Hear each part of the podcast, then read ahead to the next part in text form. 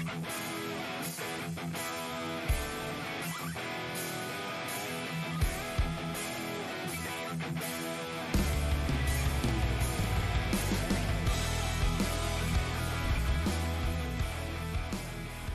und herzlich willkommen zu einem neuen Just Bring It Podcast. Wir sind wieder in der Wrestling-Welt unterwegs und da wir aktuell in der Corona-Zeit noch keine Live-Wrestling-Shows haben, möchte ich mal einen Rückblick geben auf vergangene Wrestling-Shows. Wir werden einige WXW-Shows wieder besprechen, werden aber auch mal andere Ligen mit reinnehmen, beispielsweise die German Wrestling Federation, die GWF aus Berlin, mit der wir heute beginnen werden. Und zwar schauen wir zurück auf GWI GWI, ja, GWF, Berlin Wrestling Night 2019. Und wollen uns da einmal anschauen, was da so passiert ist. Ich werde so ein bisschen darauf eingehen, wie ich die GWF kennengelernt habe und wie ich die Wrestler bislang kenne. Ähm, grundsätzlich bin ich auf die GWF gestoßen über deren ja, Serienformat Street Count. Das lief, glaube ich, eine Zeit lang bei Amazon Prime. Kann man bei YouTube auch noch sehen. Und da wird halt so in einem Serienformat ein bisschen Geschichten erzählt mit verschiedenen Wrestlern, damals noch mit Chris Cohen zum Beispiel, mit El Phantasmo, mit Matt Cross war da noch mit drin. Also ganz verschiedene Leute, wo halt immer wieder Geschichten erzählt wurden, verschiedene Wrestler vorgestellt wurden. Da sind auch Leute drin, die man bei der WXW gesehen hat. Also ein, jetzt aktuell ist ein Wettbone zum Beispiel mit dabei, auch bei der Show hier 2019. Wir haben einen ja, ehemaligen Partner von Lucky Kid, unseren Lion King haben wir mit dabei. Und ganz verschiedene Leute. Angelico, der auch schon bei der WXW war. Aber wir werden mal genau auf die Show eingehen. Also wir haben eine Show aus dem Jahr 2019. Die Show fand im Juni 2019 statt. Deswegen besprechen wir die hier jetzt auch. Und der erste Eindruck, wenn man reinschaut in die Show, ist, dass man eine durchgehend sehr gute Ringbeleuchtung hat. Das heißt, man hat den Außenbereich ein bisschen abgedunkelt, den Ring hervorgehoben und kann sehr gut dem Geschehen damit folgen. Auffällig bei den Shows ist, dass wir hier den Ansager haben, dessen Namen mir gerade leider nicht einfällt, aber der hat ein bisschen was von so einem, einem Kirmes-Ansager, Kirmes-DJ, dann war das früher immer, was jetzt gar nicht so negativ gemeint ist, sondern eine sehr eigene Art, eine sehr eigene Art zu, zu sprechen, sehr eigene Art sich zu artikulieren und auch mit Gestik und Mimik zu arbeiten. Sehr unterhaltsam und gibt halt eine gewisse Würze auch in das Ganze rein. Komplett anders als ein Tommy Gießen bei der WXW, aber auch mit einem sehr interessanten Stil, den man hier miterleben darf.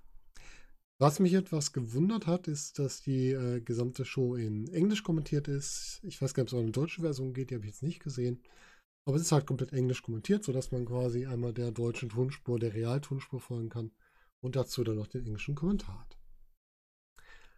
Lasst uns langsam in die Matches einsteigen. Wir haben an der Zahl, wie viele waren es? Ich glaube, sechs oder sieben Matches. Sieben genau müsste es gewesen sein. Es wurden so ziemlich alle Titel verteidigt. Und es wurden so ein paar Matches eingeführt, um die Leute weiter aufzubauen und Geschichten zu erzählen. Das erste Match, was anstand, war einmal zwischen Martin und äh, Matze Guerrero. Also Martin Guerrero war in der Three-Count-Zeit, die ich gesehen habe, noch der Loserweight Champion. Ich werde euch das in YouTube-Kanal von GWF mal verlinken, da könnt ihr das da auch nochmal nachschauen. Und Matze kannte ich jetzt zum noch gar nicht. Und die beiden treten an gegen Spalter, gegen den Veteran von GWF und gegen KUKA stehen wir auch von der WXC aus der Academy kennen, der da entsprechend über ähm, ja, über eine Story rausgeschrieben wurde, von wegen ähm, schlecht verhalten hat gegenüber Kollegen und so weiter. Was mir beim Tag Team Match aufgefallen ist, ist, dass zum Beispiel kein Tech Rope genutzt wird. Wir haben also nicht dieses typische Tech Rope, was wir beispielsweise bei der Shotgun-Episode gesehen haben, dass das in den Vordergrund gerückt wurde, wo man dran sich halten sollte, damit man auch wechseln kann. Das gibt es hier nicht. Und das ist halt so der erste Punkt, der mir auffällt. Ja, wie gesagt, Martin Guerrero, ehemaliger Loserweight Champion bei Streetcount noch unterwegs. Und hier jetzt im Tag-Team mit seinem Bruder, mit Matze, aufgetreten. Spalter wirkt für mich so ein bisschen wie das Pendant zu Absolute India, also der Veteran, der schon lange dabei ist und so ein bisschen immer die Führungsrolle einnimmt. Auch hier so eine, ja, eine ähm, Vorbildsrolle, Mentorrolle für Kukash wiederum, den man bei Recon aus dem Team Anarchie kennt. Das war das so der, der große, ja, der Big Guy, der quasi da angetreten ist und so ein bisschen immer, ähm, ja, so ein bisschen der Bodyguard war, ne? Also ein bisschen diese Dieselrolle, die man da ihm zugeordnet hat. Er ist wohl in der Zwischenzeit aus dem Team Anarchie rausgeflogen und Spalter hat ihn sich dann als ja, Protégé genommen, um ihn ein bisschen unter seine Fittiche zu nehmen und zu unterstützen und so weiter. Hm. Was bei Kukasch auffällt, der ist echt in einer bestechenden körperlichen Form, also wirklich in einer Topform. Er hat ein bisschen was von Brody Lee, würde ich fast sagen, so vom ganzen, von der ganzen Wirkung und äh, wirkt auch im, im, Ring schon recht gut, muss ich sagen. Also man hat ihn bei, bei Streetcount relativ wenig noch gesehen und hier macht er im Ring schon eine ganz, ganz gute Figur, würde ich sagen. Ja, am Anfang so das typische Spiel, das wird erstmal ausgelotet, wer ist Heel und Face. Das kann man hier relativ gut erkennen. Also die beiden, äh, die beiden Guerreros sind hier die Faces, die so ein bisschen die Underdogs sind. Und Spalter und Kukash sind die hier, wobei eher Spalter der ist und Kukash so ein bisschen ja mitgezogen wird. Das ist natürlich ein schöner Aufbau, um die beiden später mal zu trennen. Bin ich mal gespannt, ob ich das bei den weiteren Rewatches noch erleben werde. Dass man die beiden trennen, damit Kukash ein bisschen über, overbringt. Bin ich noch gespannt drauf. Ja, Spalter will am Anfang seine Spalter-Chance oder Chance anstimmen, wird aber statt Spalter als, wenn ich es richtig gehört habe, als Scheißer bezeichnet. Also kommt nicht so ganz an, aber eine schöne Interaktion mit den jeweiligen Fans. Kann man so machen. Und entsprechend auch damit so ein bisschen das Publikum auch weiter gegen sich aufbringen.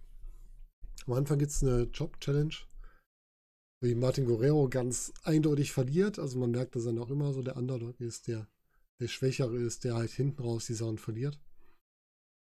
Und ähm, was mir im Laufe des Matches nicht so gefallen hat, ist, dass die Guerreros immer wieder gegenseitig eingegriffen haben, was eigentlich für mich für das Face-Team nicht funktioniert. Gut, für Underdogs macht man das schon mal, aber das funktioniert für mich nicht so ganz.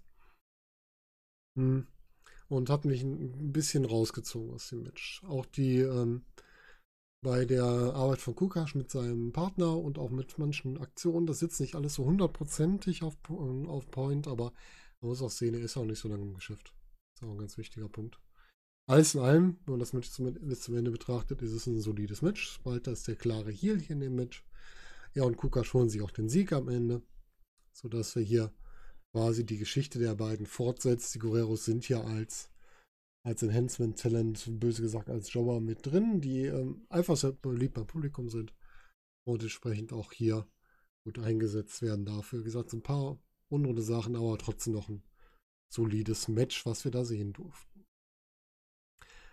Das zweite Match war das Match zwischen dem schönen Ronaldo oder im englischen Ronaldo the Beautiful, der für mich so ein bisschen wirkte wie so eine Mischung aus Lex Luger und Tyler Breeze von seinem Auftreten her.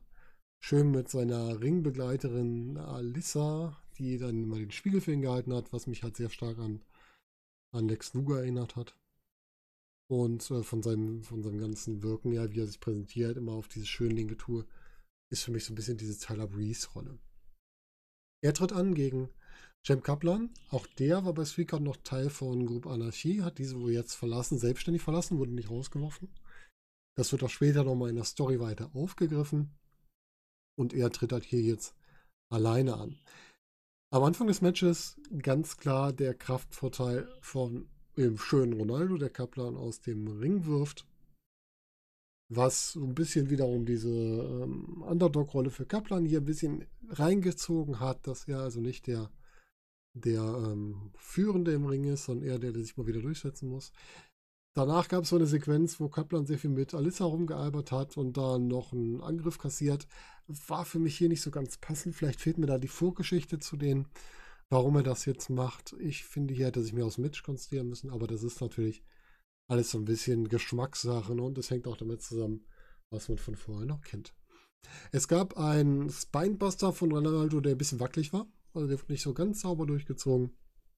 Dann gab es einen Gorilla Press von ihm, der danach mit einem Augenstecher nochmal gefolgt ist, wo ich mir gedacht habe, das fand ich jetzt irgendwie so ein bisschen schwach für eine Folge auf dem Gorilla Press. Gorilla Press sehe ich immer so als Vorbereitung auf eine härtere Aktion. Aber ähm, das war ein bisschen schwach. Was natürlich wieder gemacht wurde, sein Gimmick wurde weiter unterstrichen. Er hat auch bei dem Gorilla Press wieder schön in den Spiegel geguckt, hat es wieder präsentiert. Was entsprechend wiederum sein Gimmick unterstrichen hat. Kaplan konnte später dann kontern mit einem Tilt-A-Whirl DDT, der auch wirklich schön aussah. Also das kann man sich gut aus anschauen. Dann gab es einen Sit-Down Uranagi, der entsprechend von Kaplan wieder umgesetzt wurde. Es gab einen Sultan Splash, den Kaplan zu seinem Sieg durchgebracht hat. Der war ein bisschen, sah ein bisschen unrund aus, aber das Match an sich, ja, ich fand es nicht so gut. War für mich so gerade noch solide. Äh, zwischendurch ein bisschen Fahrt, das zog sich ein bisschen. Aber vielleicht ist da einfach noch, brauchen die beiden einfach noch Zeit zum Entwickeln. Das ist jetzt ein Match, um die beiden mal eine größere Show reinzubringen. Und die einfach noch Zeit brauchen, sich entsprechend noch weiterzuentwickeln. Vielleicht ist bei den nächsten Shows, die ich sehe, entsprechend auch nochmal davon mehr zu sehen von den beiden. Man kann das ein bisschen besser einschätzen. Nach dem Match tauchte Adi Aslan auf, der weiterhin der Anführer für eine Gruppe Anarchie ist, was mich schon recht positiv überrascht hat, dass eine Gruppierung noch so lange existiert. Normalerweise hätte ich gedacht, nach ähm, den entsprechenden Shows von Three Count wäre die vielleicht irgendwann aufgelöst worden, aber es gibt sie noch immer. Und das muss ich sagen, schon eine recht positive Sache. Es gibt einen Stairdown zwischen den beiden. Man könnte hier erwarten, dass vielleicht noch ein, ähm, ja, ein Beatdown noch kommt, dass also noch irgendjemand eingreift, aber es gibt nur den Stairdown, was zu einer Geschichte ganz am Ende der Show führt, die ich jetzt aufgegriffen habe, wo dann Ali Aslan von seinem Tag-Team angesprochen wird, ja hier, Kaplan ist doch gar nicht mehr in Anarchie. Und der die dann zur Sau macht und sagt immer, es verlässt keine Anarchie, wenn ich das nicht will. Also er ist nochmal der Meinung, dass er in Anarchie ist und ist auch froh, dass er hier ein Match gewonnen hat und deswegen auch mit am Ring oder kommt zum Ring und beglückwünscht ihn diesen Stairdown so ein bisschen. Und äh, hat damit dann entsprechend wieder seine Rolle ein bisschen mehr gefestigt, dass er halt auch immer meint, er ist der Anführer von allen. Und da wird es wahrscheinlich auch irgendwann mal ein direktes Aufeinandertreffen geben. Ich weiß gar nicht, ob Ali Asta noch in den Ring steigt, aber das wäre halt eine Möglichkeit, ihn nochmal gegen Kaplan vielleicht irgendwann zu bringen. Wer weiß das schon. Vielleicht sehe ich es noch. Kommen wir zum dritten Match. Das dritte Match ist ein Tag Team Match. Und zwar ist es so ein bisschen, wenn man das im Rückblick betrachtet, so ein bisschen so Richtung Number One Contender Match. Wir haben auf der anderen Seite die Blutsbrüder, ein weiteres Stable in der GWF. Ein Stable, das besteht aus den beiden hier antretenden, Orlando Silva und Erkan, na wie heißt er nochmal mit Nachnamen? Also früher hieß er Catchmoney Erkan. Erkan Sultani. Und noch zu dem Stable gehört Bad Bones John Klinger. Kurz zu den beiden, die ihm antreten, also Orlando Silva und ähm, Erkan Sultani. Orlando Silva habe ich irgendwie im Kopf, dass der bei Three Count noch eher so eine, so eine lustige Rolle gespielt hat. Ich hatte ihn auch eher immer als italienisch eingeordnet als als spanisch. Da habe ich mich wahrscheinlich einfach vertan. Ähm, ist hier jetzt in einer sehr ernsthaften Rolle, hat ein bisschen was von der Optik von so einem, kann man sagen, Aces and Aids Mitglied früher von TNA. Irgendwie so in die Richtung. Und Erkan Sultani ist halt der ehemalige Catchman Erkan, der bei äh, Three Count so ein bisschen dieser Rolle war des, des Filmschauspielers, so eine Rolle, die man ja schon bei, bei WWF oder WWE bei The Rock gemacht hat, bei The Mist gemacht hat und so weiter. Diese Richtung ging er da, weil er ja in, ich glaube, vor Blocks mitgespielt hat und sich dann halt für zu höheren Berufen fühlte. Und äh, damit so ein bisschen, ja, kokettiert hat mit der Rolle. Die beiden, wie gesagt, zusammen mit ähm, Batman John Klinger, dem Mann von der WXW, kennst du den, kommen wir später noch, weil er noch im Titelmatch steht. Und die Gegner hier waren einmal Takan Aslan, den kennen wir auch noch von der WXW, und ein mysteriöser Partner. Sprechen wir erstmal über Takan Aslan. Takan Aslan, der Lion King, der in der WXW gemeinsam mit Lucky Kid aufgetaucht ist, als die Young Lions, als Tag Team in dem, der Rolle sind sie nach meinem Wissen auch bei der GWF aufgetreten bei der WXW im Stable Rise, auch interessanterweise mit Bad Bones zusammen, der ja noch später in der Show auftritt. Und Tarkan Aslan, glaube ich, mit einer der, der größten Vertreter hier bei der GWF, war bei Three Count noch in der Heel-Rolle und mit so einer Story, dass er quasi seinen, ich glaube, verstorbenen Bruder immer sieht als Unterstützung. Das wurde später aufgelöst. Also ein bisschen diese geistig verwirrte Rolle, die er da hatte aber trotzdem als klarer Athlet dargestellt wurde. Hm. Der erst eine Zeit lang verloren hat und dann wieder durch seinen Bruder quasi auf die Siegestraße geführt wurde. Wie gesagt, ich verlinke euch das Ganze nochmal.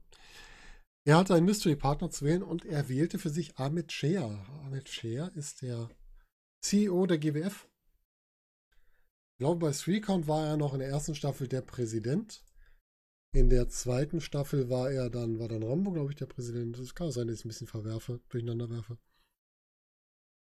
Ähm, ist aber ein klarer Vertreter von der GWF, also einer der Führung. Und hier wird angetreten.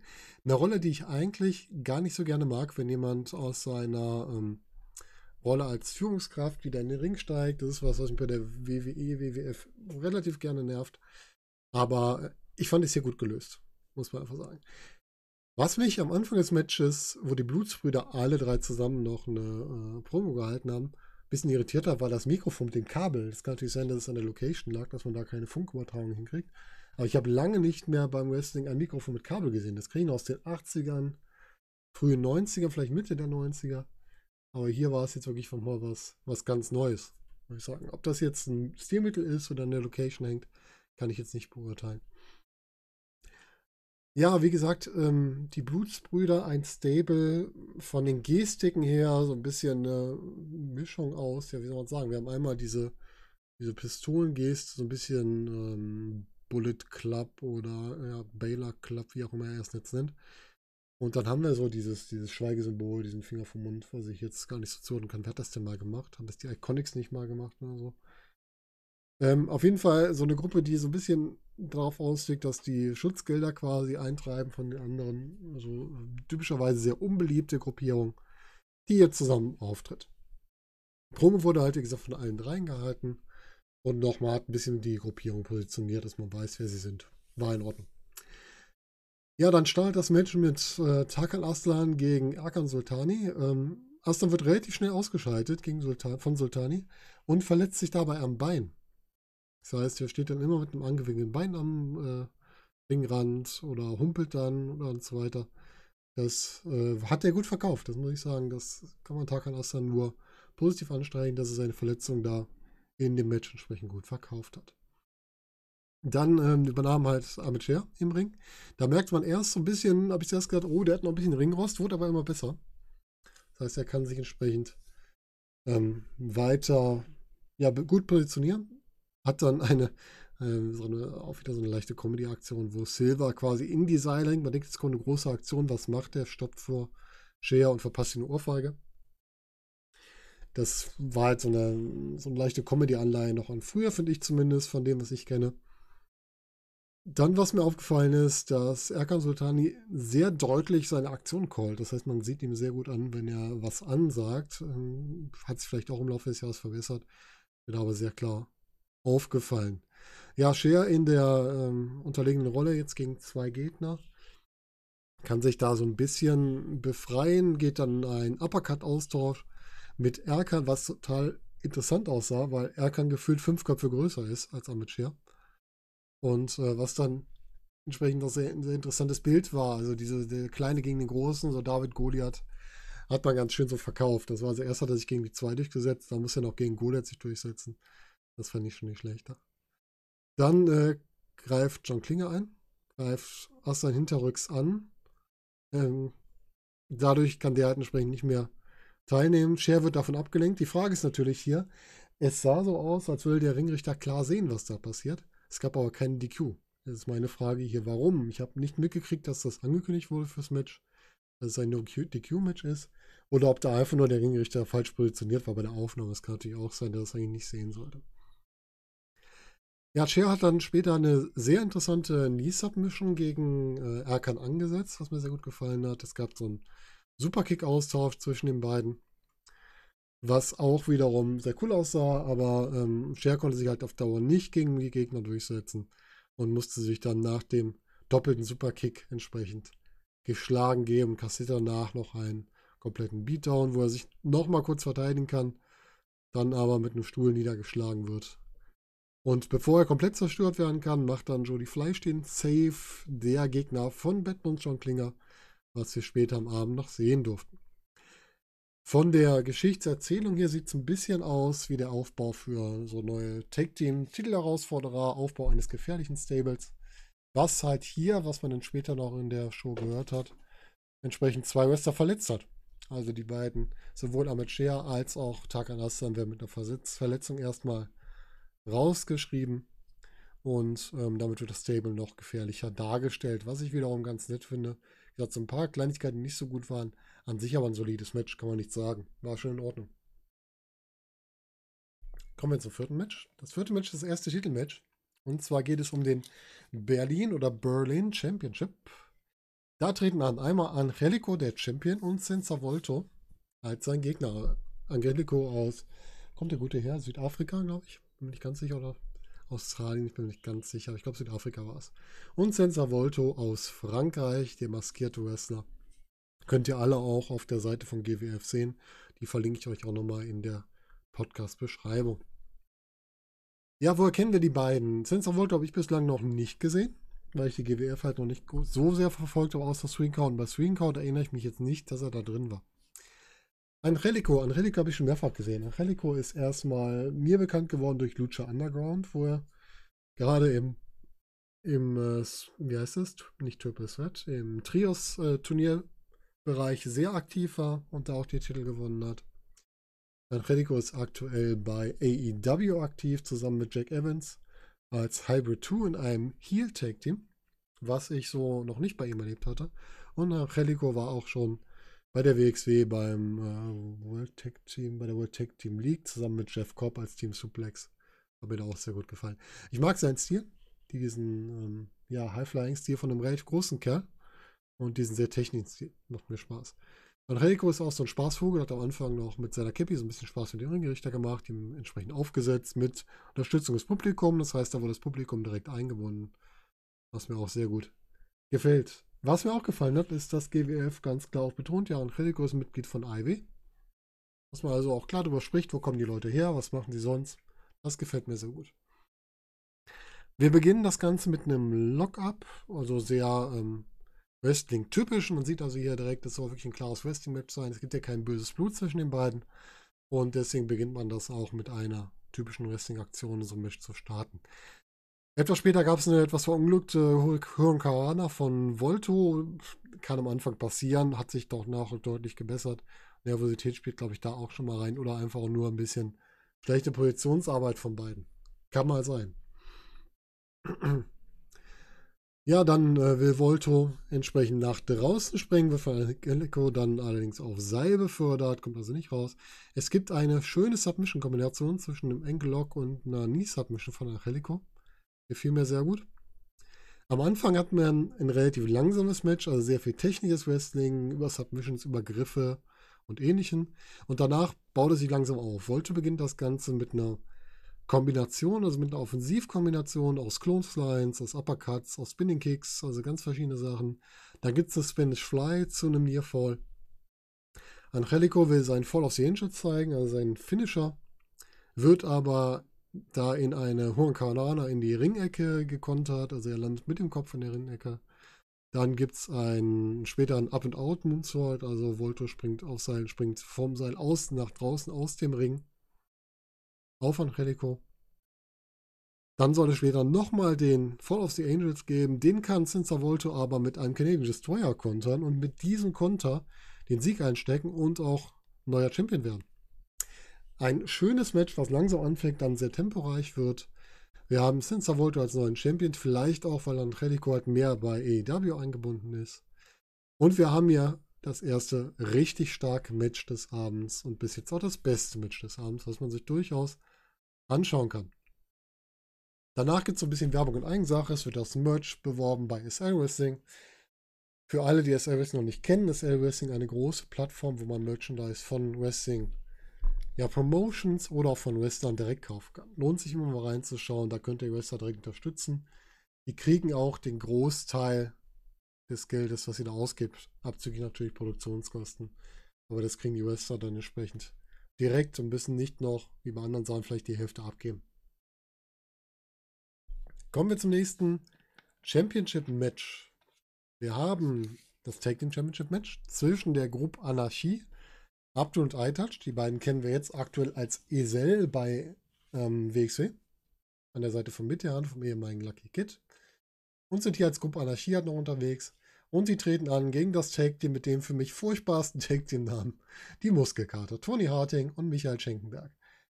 Aber dazu muss ich sagen, an diesem Take Team kritisiere ich nur den Namen. Ich finde das Take Team richtig gut. Es hat mir richtig Spaß gemacht.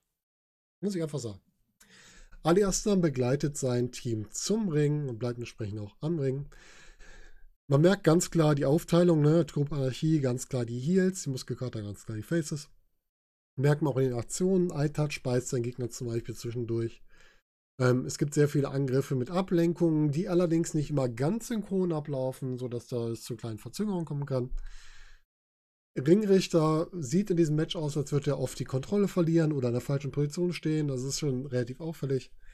Schenkenberg ist hier der, ja, der, ähm, sagen wir in Anführungsstrichen, der schmächtigere von den beiden im Face-Team im Gegensatz zu Tony Harting wird dann auch dominiert. Also da gibt es dann diese typische Dominanzphase der Heels gegen das Face. Er wird auch isoliert. Und als Harting dann entsprechend in den Ring kommt, räumt er entsprechend auf. Harting hat für mich erstmal so ausgesehen wie Matt Morgan. Irgendwie hatte ich den Eindruck. Als er in den Ring kam, habe ich gesehen, er ist deutlich besser als Matt Morgan. Er hat nämlich viel mehr Technik, viel mehr drauf. Wobei Matt Morgan auch seine Rolle gut gespielt hat. Aber hier ist Harting nochmal eine ganze Stufe größer von seinen Fähigkeiten. Muss man einfach sagen. Ne?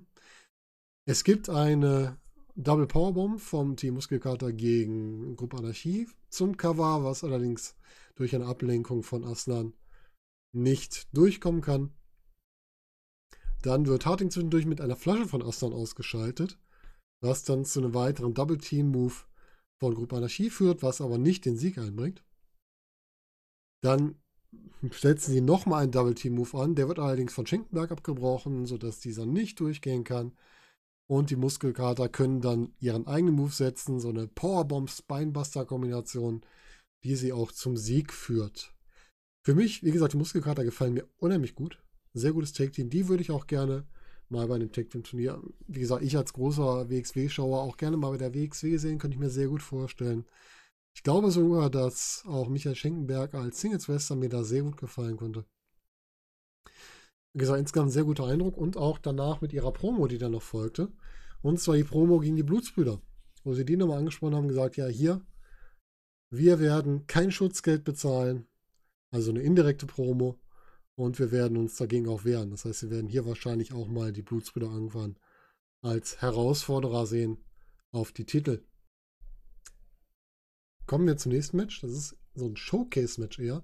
Und zwar treten hier vier Wrestler auf, die es ein bisschen zeigen dürfen. Wir haben einmal Kevin Lazar, der mit so einem kleinen Eimer reinkommt. Ich musste direkt an die Godwins denken von der WWF damals noch.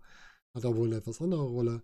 Dann haben wir Adam Krüger, der aus Tschernobyl kommt, der so ein bisschen was von Adam Bomb hat, oder eine Mischung aus Adam Bomb und, und ähm, Abyss von seiner Darstellung. Wir haben Tom Stübing, der so ein bisschen der junge Daniel Bryan bei der WWE ist, also unauffällig, aber technisch sehr gut. Und wir haben Chris Opus, der ja ich habe zuerst an Vader gedacht mit seiner Maske. Aber so so ein Hühner, auch vielleicht ein bisschen Richtung Killian Dane. Sehr guter Eindruck, wirkt sehr gut, auch vom, vom Charisma und von der ganzen Ausstrahlung. Fällt mir sehr gut. Ja, Latzer will erstmal seine Promo halten, wird dann von allen drei anderen angegriffen, kann sich aber überraschenderweise, dass man eigentlich nichts hat, wenn sich so ein Heal von allen angegriffen wird, kann er sich durchsetzen, die anderen das Ring werfen. Dann gibt es die erste Auseinandersetzung zwischen Lazar, Lazar, und Opus, wobei die beiden sich so einen kleinen Beißwettbewerb äh, ja, liefern. Lazar beißt zuerst und Opus revanchiert sich entsprechend. Wir haben hier ein klares Highspeed-Match, also es passieren viele Aktionen in relativ kurzer Zeit. Also es geht immer Schlag auf Schlag auf Schlag auf Schlag. Jeder darf seine Aktionen zeigen, immer wieder. Und äh, dementsprechend wird halt immer wieder Tempo aufgebaut. Das Publikum wird animiert mit zu, mit zu chanten. Das ist schon, schon gut gemacht. Äh, dann kommt eine Phase, wo ähm, Adam Krüger relativ viele Jobs austeilt. Die finde ich ein bisschen schwach. Weil die wirken auf mich ein bisschen schwach. Vielleicht irgendwie schlechter Tag, aber irgendwie war das nicht so meins, das zu sehen. Also es hat mir nicht so gut gefallen. Dann kommen wir zu äh, Opus wieder, der im Ring auftritt, der sehr viel auch über, über Trash Talk, über Interaktion macht und für mich so der beste Charakter im Match war. Also sehr gutes Auftreten, hat mir sehr gut gefallen. Dann folgt etwas später eine Double Submission von Opus. Und zwar ähm, gegen ja, die anderen beiden, also gegen Lazar und gegen Krüger. Wird allerdings durch einen Superkick von Stübing abgebrochen, sodass hier entsprechend das Match wieder offen ist. Also sie kann dann nicht den Sieg einfahren. Dann gibt es einen äh, Victory Roll Austausch zwischen Lazar und Stübing, wo Stübing quasi die, die besseren, äh, ja, die bessere Seite annimmt, also seine durchkriegt, obwohl er den Sieg damit nicht holt. Und wir haben dann nochmal Lazar, der aus dem Ring geht und dort dann mit Stübing oder von Stübing mit einem Suicide Dive ausgeschaltet wird. Wir haben den Ansatz eines Tower of Doom, wo man eigentlich bei vielen anderen Shows mal weiß, okay, jetzt kommen wieder alle vier zusammen und da wird das Ganze wieder zu Ende gebracht. Einer steht unten, zieht sie runter, bla bla, das Übliche. Hier wiederum nicht. Also noch eine Überraschung, dass hier der einfach mal abgebrochen wird. Das heißt, es gibt nicht diesen typischen Tower of Doom, sondern der wird einfach unterbrochen. Und es geht entsprechend dann anders weiter. Ja, Lazar kann dann sein Eimer einsetzen, das typische Mitbringsel, was natürlich immer passiert. Und er wird hier von Arash abgehalten. Arash aktuell Loserweight Champion, der mit einem größeren Eimer Lazar dann ausschaltet. Und das nützt Team Stübing, um diesen zu pinnen und sich den Gewinn zu holen. Also wir haben hier im Grunde ein Showcase-Match mit einer kleinen Story, die aufgebaut wird. Und zwar scheint es hier doch Richtung Lazar gegen Arash zu gehen, wenn es das nicht schon gab. Das weiß ich halt nicht genau. Und vielleicht geht es wirklich in den Loserweight Champion, dass Lazar hier den Champion-Titel gewinnen darf oder muss. Loserweight Champion gewinnt man ja nur, wenn man quasi verliert gegen den aktuellen Loserweight Champion. Und ich bin mal gespannt, wie das Ganze dann ausgehen wird. Könnte interessant werden, so eine kleine Story am Rande. Es werden halt viele Sachen hier aufgebaut oder wirkt zumindest nach einem großen Aufbau. Das finde ich wiederum sehr interessant. Kommen wir zum Main Event, kommen wir zum World Championship Match. Aktueller World Champion Bad Bones John Klinger, Herausforderer Jody Fleisch. Bad Bones kenne ich aus der WXW. Wie gesagt, mit Team Rice habe ich ihn da erlebt. Er war auch vorher schon da, da habe ich ihn schon mal in Aufzeichnungen gesehen. Gibt ja verschiedene Gründe, dass es leider nicht bis zum Ende zusammengelaufen ist, die mir nicht bekannt sind. Deswegen kann ich jetzt auch nicht ausführen. Ich fand es schade, dass er das Team verlassen musste, verlassen hat, wie auch immer es gelaufen ist. Aber hier tritt er entsprechend wieder auf und spielt auch seine Rolle wie immer gut. Das macht er immer ganz gut. Er erscheint mit seiner gesamten Entourage, also mit Orlando Silva, mit Erkan Sultani. Und ich finde, Bad Bones hat so ein paar Anleihen an, an Hollywood Hogan. Also mit seinem ganzen Auftreten wirkt das so ist ja aktuell, soweit ich weiß, in so einem Macho-Man-Gimmick ähm, unterwegs. Und hier fand ich so ein bisschen den Hollywood Hogan, der da durchgebrochen ist. Ähm, sehr auffällig schon bei der Ansage Rock Bad Bones also mobbt den Ringsprecher, den ich vorhin schon angesprochen habe, was so ein bisschen diese, diese ähm, ja, Miesheit des Stables noch unterstreicht. Auch, dass er nach dem Fistbump mit Jody Fleisch diesen direkt hinterrücks angreift und auf ihn einprügelt. Das will halt immer mehr diese, diese Heel-Position verstärken von denen.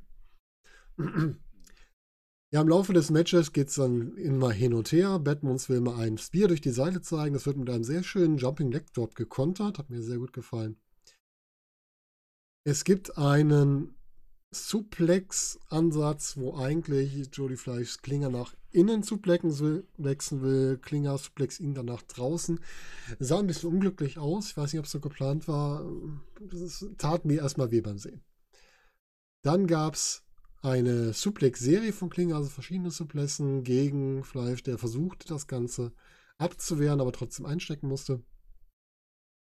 Dann wird dieser direkt neben dem Ringrichter von Erkan quasi aus dem Ring geholt. Ähm, ne, stimmt gar nicht. Er wird, in, wird im Ring angegriffen. Mit dem Ringrichter direkt daneben.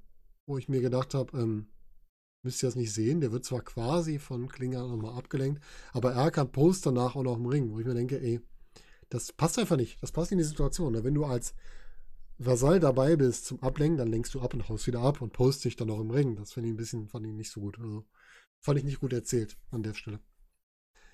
Ja, Jody Fleisch schaltet später alle drei Blutsbrüder durch einen Splash nach draußen aus. Und dann geht es in die Zuschauer und auf ein, ich habe es jetzt beschrieben als Balkon. Es ist eher so eine, so eine Zwischenebene, also nicht sonderlich hoch, sagen wir mal. Zwei Meter vielleicht. Also nicht diese typischen Balkone, wie man das kennt, die so vier, fünf Meter hoch sind. Und da wird sie entsprechend gewollt. Und äh, Fleisch hat da zwei Balkonebenen, springt einmal auf Klinge und dann nochmal auf eine Blutsbrühe, um die wieder auszuschalten. Was entsprechend auch ganz gut aussah. Es war schön, die Fans wurden ein bisschen mit eingebunden, hat ein bisschen mehr Interaktion in den Fanringen. War wahrscheinlich für andere wieder schwer zu sehen, das typische Problem, wenn man in die Ringe geht. Aber es war trotzdem ganz nett aufgebaut. Wir hatten dann verschiedene Kick-Aus, einen größeren Kick-Austausch im Ring zwischen Bad Bones und Johnny Fleisch, was auch sehr gut aussah. Dann will Fleisch eine Aktion vom Seil zeigen, wird aber von Bad Bones mit einem Codebreaker gestoppt. Da wurde auch auf die Verbindung zu Chris Jerichos Aktion hingewiesen. Fand ich auch sehr nett, dass man auch so Querbezüge mal darstellt, auch im Kommentar. Ähm, hat mir sehr gut gefallen. Auch die Aktion, wie sie ausgeführt wurde, sah sehr gut aus.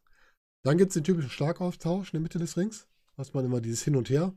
Der Punches kennt man alles, ist aber durchaus legitim in so einem Championship-Match, wenn die sich vorher schon alles gegeben haben, dass sie da entsprechend da auch diese ähm, Härte nochmal zeigen und diesen Willen gegeneinander anzutreten. Was auffällig ist, Jody Fleisch zählt konstant seinen Rücken, wo er draufgefallen ist. Auch das muss man sagen, das hat er auch sehr gut gemacht und hat deswegen auch bestimmte Aktionen nicht zeigen können. Es gab dann eine Top Rope Spanish Fly von Fleisch gegen Klinger, was nicht zum Sieg führte. Und danach folgte etwas später schon das Finish. Und zwar gab es erst die Kombination eines Bicycle Kick mit zwei Suplessen, wobei die letzte den Shadow Driver von Klinger darstellt, was zum Sieg führte. Fand ich so, dass, ich würde sagen, das zweitbeste Match des Abends nach dem Berlin Championship Match. Hat mir wirklich gefallen. Und wie gesagt, auch hier so ein paar Unsicherheiten, aber das ist halt das, wenn du Live-Wrestling veranstaltest, zeigen es halt nicht auf, kannst nicht nachschneiden, da passiert sowas nun auch.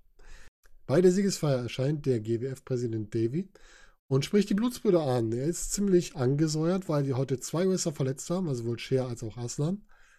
Und auch wegen der ganzen Unsauberkeiten, ne? der Angang von Klinger gegen den Ringsprecher und so weiter. Erstmal verhängt er eine 1000 Euro Geldstrafe. Wo ich mir jetzt, jetzt überlegt habe, okay, drei Leute, 1000 Euro Geldstrafe, kann man machen, die haben sich auch geärgert, aber für mich wirkt das erstmal als Strafe für die Verletzung von zwei Leuten ein bisschen wenig. Sagen wir es, wie es ist. Und er setzt neue Bedingungen an. Er sagt, wenn Tarkan fit wird, wird er demnächst wieder ein Take-Team-Match gegen Erkan und Silver kriegen, mit einem Partner seiner Wahl. Sollte er das Match gewinnen, kriegt er das Titelmatch gegen Bad Bones. Sollte Bad Bones sich in das Match einbringen oder eingreifen, dann erhält Tarkan auf jeden Fall das Match. Also so oder so würde es das Match Bad Bones John Klinger gegen Tarkan Aslan geben bei einer der nächsten Shows. War durchaus eine ansehnliche Show. Ein paar Schwächen waren drin, aber es waren auch gute bis sehr gute Matches dabei. Und man kann es sich gut anschauen, es macht Lust auf mehr. Wir haben Aufbauten für danach. Wir haben, wenn wir es mal von oben durchgehen, im ersten Take Team Match, wo Spalter und Kukasch gewonnen haben, haben wir hier die Story zwischen den beiden fortgeführt. Also diese Veteran- und ähm, Schüler-Story wird fortgesetzt. Wir haben zwischen das Match zwischen Ronaldo und Kaplan, haben wir die Story zwischen Kaplan und ähm, Ali Aslan und dem Team Anarchie fortgesetzt. Wir haben beim Tag Team Match der Blutsbrüder gegen Tarkan Aslan und Amit Sher haben wir im Grunde zwei Stories angestoßen. Einmal die Herausforderer für die Tag Team Champions mit den Blutsbrüdern und Aslan dementsprechend sich weiter Richtung Bad Bones aufbaut als Gegner. Dann haben wir das Berlin Championship Match, wo wir einen neuen Champion gekrönt haben mit Senza Volto. Auch das eine wichtige Entwicklung. Wir haben das Take Team Championship Match, wo sich die Muskelkater durchsetzen konnten, weiter gestärkt wurden als Champions und schon ihre Proben indirekt Richtung Blutsbrüder gesetzt haben. Also da findet der Aufbau weiter statt. Wir haben eine Four-Way Dance, den Tom Stübing gewinnt als Underdog, was hier entsprechend auch ein Aufbau sein kann um diesen weiter hochzuziehen. Ich denke mal, dass man hier vielleicht, ja, wie gesagt, noch Lazar gegen Arash daraus entwickelt, um den Loser Championship oder auch erst Stübing gegen Lazar, wo Lazar dann verliert und dann Lazar gegen Arash, wo Lazar sich dann den Champion-Titel holen kann, den Loser Champion. Das wäre so eine Möglichkeit der Entwicklung. Wie gesagt, ich weiß noch nicht, wie es weitergeht. Und wir haben das World Championship Match. Bad Bones gegen Jody Fleisch, wo dann entsprechend Bad Bones sich durchsetzen kann und entsprechend als als Ziel weiter positioniert wurde, als Champion weiter positioniert wurde und danach der Aufbau für die Story rund um das Match gegen Tarkan Aslan gebildet wurde. Nach der Show kam dann noch das Videosegment mit Team Anarchie, also mit den beiden Take Team, also mit dem Take Team aus Abdul und ja, iTouch. Jetzt habe ich ihn wieder, Name schon wieder entfallen. Und äh, Ali Aslan, wo er sagte, Cem ist nicht aus Anarchie ausgetreten, der tritt erst aus, wenn ich das sage, nach dem Motto. Und er sich halt für ihn gefreut hat. Die Story wird auch fortgesetzt. Und ja, ich würde sagen, man konnte die Show gut schauen. Es war für mich der Einstieg in GWF. Ich werde in den nächsten Monaten noch weitere Shows reviewen, sodass wir mal so ein bisschen, wo wir aktuell kein Live-Wrestling haben, mal ein paar ältere Shows haben und da auch wieder was zu sehen kriegen. Wenn ihr Spaß dran hattet, wenn euch GWF jetzt äh, neugierig gemacht habt, schaut mal auf die YouTube-Seite von denen, schaut mal auf die Webseite. Und wenn ihr auch hier wieder Independent Wrestling unterstützen wollt, Independent Promotions unterstützen wollt, schaut in den SL Wrestling Shops rein, der einzelnen Wrestler, der einzelnen Promotions. Und wenn ihr könnt, wenn ihr wollt, gebt denen ein bisschen was von eurem Geld. Wenn ihr das nicht könnt, sprecht über Wrestling, gebt es weiter und unterstützt damit auch wiederum das Wrestling. Das war's für heute von diesem Podcast. Vielen Dank, dass ihr dabei wart und wir hören uns demnächst wieder. Macht's gut, bis dann.